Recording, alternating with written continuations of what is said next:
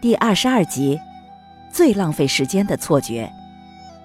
几乎所有的励志书籍里都会布道般的告诉读者：“你是独一无二的。”记得当年我自己第一次听到这个说法的时候，也狠狠的激动了一番，当然也跟很多人一样，恨恨的抱怨了一下这个不公平的世界。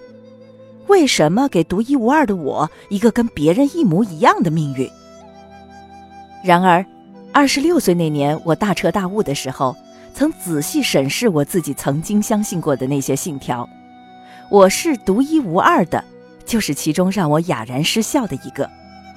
这个信条除了误导我之外，没起过任何正面作用。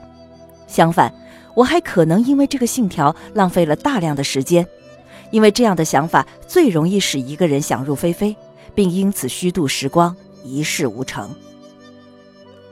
如果用我是独一无二的，作为激励自己努力的信条，显然荒谬，甚至不用科学证明就知道独一无二是个确定的事实。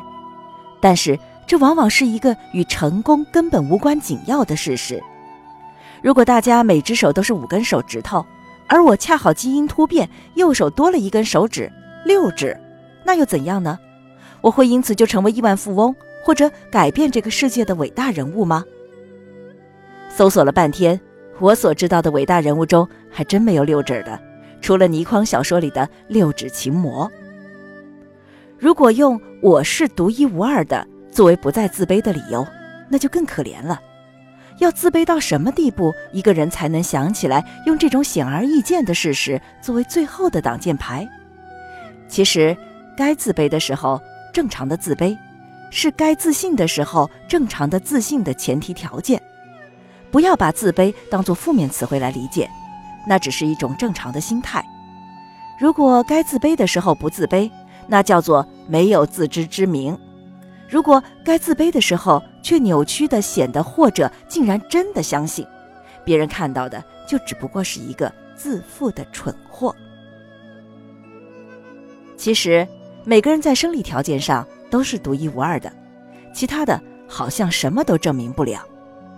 现实生活会用各种各样的诡异方法，让你变得跟别人一模一样。挤公共汽车的人，男女老少、高矮胖瘦各不相同，但那又怎么样呢？他们得忍受一样的拥挤、一样的异味、一样的烦躁。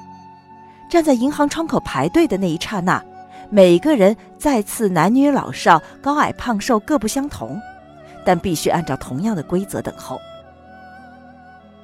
有些时候，有朋友来问我一些问题，于是，在确认他确实是想听我的建议之后，我会说出我的想法。然而，在说出切实细致的方案之后，八成会看到这样的反应：“你说的确实对，可是我自己的情况比较特殊。”一般来讲，我就知道我应该闭嘴了，因为无数次的事实证明。一个人一旦认为自己的情况比较特殊，他从本质上就可能永远无法接受别人的建议。而我见过的少数几位没有说我自己的情况比较特殊的人，反倒往往会迅速矫正自己的行为，接受自己与别人没什么不同，至少没什么本质上的不同，是心智正常成长的重要前提之一。所以我常常这样告诉自己。你并不孤独。当我遇到麻烦的时候，我会这么对自己说，告诉自己，遇到这种麻烦的人并不止我一个，所以只要想办法寻找解决方案就好。弄不好，早就有人把良好的解决方案变成文字放在那儿了。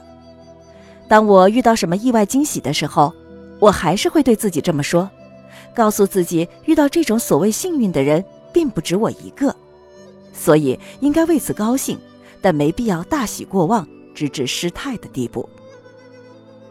井底之蛙是不可能知道这世界还有很多其他的井，与它所在的那个井没什么不同。可能是大井，可能是小井，井口可能是方的，可能是圆的。但有一点是相同的，并且至关重要的：这些井的深度是青蛙跳不出去的深度。那只井底之蛙于是更不可能知道。其他的井里可能有着与自己一模一样的青蛙，也可能是大一点的，也可能是小一点的。他们也不可能知道哪只青蛙与自己有着一模一样的想法，尽管它可能从细微角度出发，都是独一无二的，并非百分之百相同的青蛙。